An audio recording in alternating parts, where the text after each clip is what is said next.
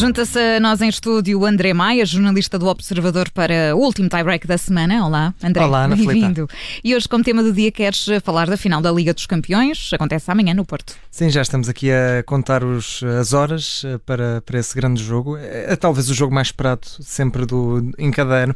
E, e, por acaso, nesta altura, até hum, a PSP está a fazer o balanço eh, e a dar, no fundo, as últimas regras daquilo que vai acontecer amanhã. Isto porque, e aqui era daquela, é naqueles momentos em que eu tenho pena da rádio não ter imagem, a, a zona ribeirinha do Porto está completamente cheia, está, está a abarrotar. Os adeptos estão a esquecer por momentos hum, as medidas de distanciamento, as regras de segurança por causa da Covid-19 e estamos a ter, um, no fundo, um, um regresso ao, ao passado, ao, ao, normal que tínhamos em todas as finais da Liga dos Campeões. Vieram muito, muitos mais ingleses do que aqueles que estavam uh, planeados. Amanhã, a Rádio Observador, que até serei eu, vamos lá estar e vamos estar também a descrever um bocadinho isso. E, e estou à espera de ver muitos ingleses, muita gente e também tendo em conta que está muito sol, está bom tempo, uh, acaba por, uh, por também ajudar um bocadinho. É, é, um, é um. Acho que é algo que é unânime, que todos os adeptos com quem a, a comunicação social tem falado, e também tivemos a Maria Martinho de manhã a fazer reportagem. Todos eles adoram Portugal e, e, acho que é uma coisa que é também transversal aos treinadores, porque hoje foi também a, a conferência de antevisão, tanto do Thomas Tuchel como do Pep Guardiola, e uh, o foco deixou de ser quase um pouco o jogo, mas passou a ser Portugal. Ambos elogiaram muito a, cidade do Porto, ambos elogiaram muito o nosso país. O, o caso do Thomas Tuchel uh, disse que ficou muito feliz por saber que a final fosse cá, diz que tinha muito boas memórias de Portugal, uh, que também já tinha jogado contra o Futebol Clube do Porto, ainda que tenha sido em Sevilha. E depois tivemos o Pep Guardiola, que uh, elogiou muitos portugueses com quem, com quem se tinha cruzado ao longo da carreira. Diz que ama o, o nosso país, e, e, estou a citar, portanto, temos aqui um, um fã sério, e, e, diz que gosta muito de passar por Lisboa, pelo Algarve. Desta vez vai ao Porto.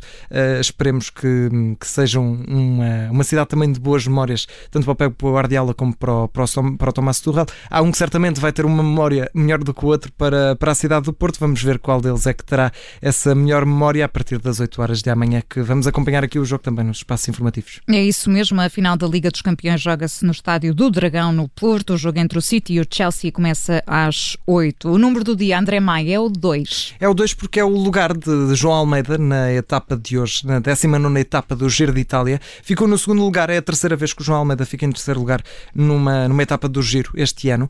Uh, já tinha ficado também na, quarta-feira, na 17 e portanto uh, consegue aqui novamente esse segundo lugar. Ficou a apenas 11 segundos do, do Simon Yates, uh, portanto ficou, ficou com uma, uma ótima prova. Apesar disso, ainda está um pouco longe dos primeiros lugares, mas certamente vai se aproximar agora na classificação geral, que já agora continua a ser liderada por Egan Bernal.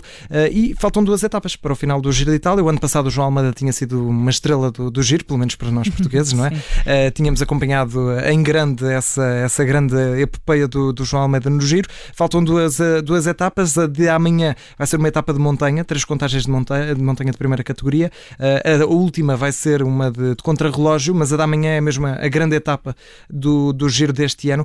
Mas o João Almeida tem, tem tudo para fazer, principalmente no contrarrelógio, uma, uma boa etapa. Vamos ver o que é que ele consegue ainda mais depois deste segundo lugar. Já são três este ano. Vamos ver o que é que ele consegue fazer agora nas últimas duas etapas. O Giro de Itália que vamos continuar também a acompanhar aqui na rádio e em observador.pt. A terminar este tie-break de hoje, na memória do dia, vamos recuar bastante. 133 anos. Até 1888. Não sei se te lembras desse ano. Ah, não posso.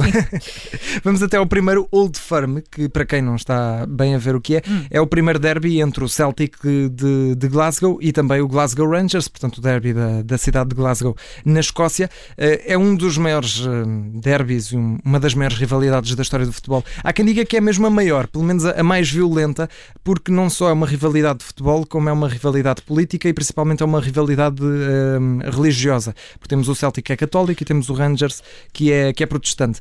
E, e eu trouxe aqui também um bocadinho isto pela curiosidade, porque Old Firm, se traduzirmos à letra, é uma firma antiga, vá, uma união antiga, o que não faria muito sentido tendo em conta que é uma rivalidade.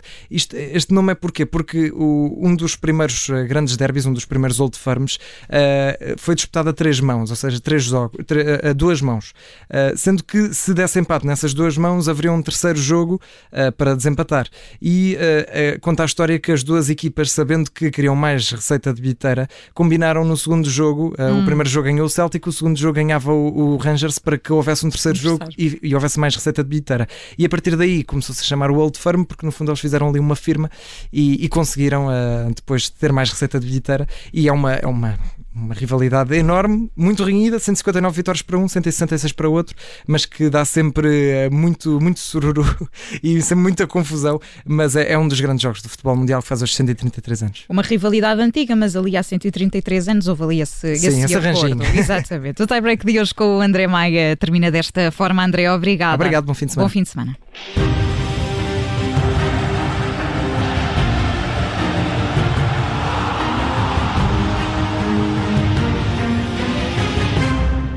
Rádio Observador.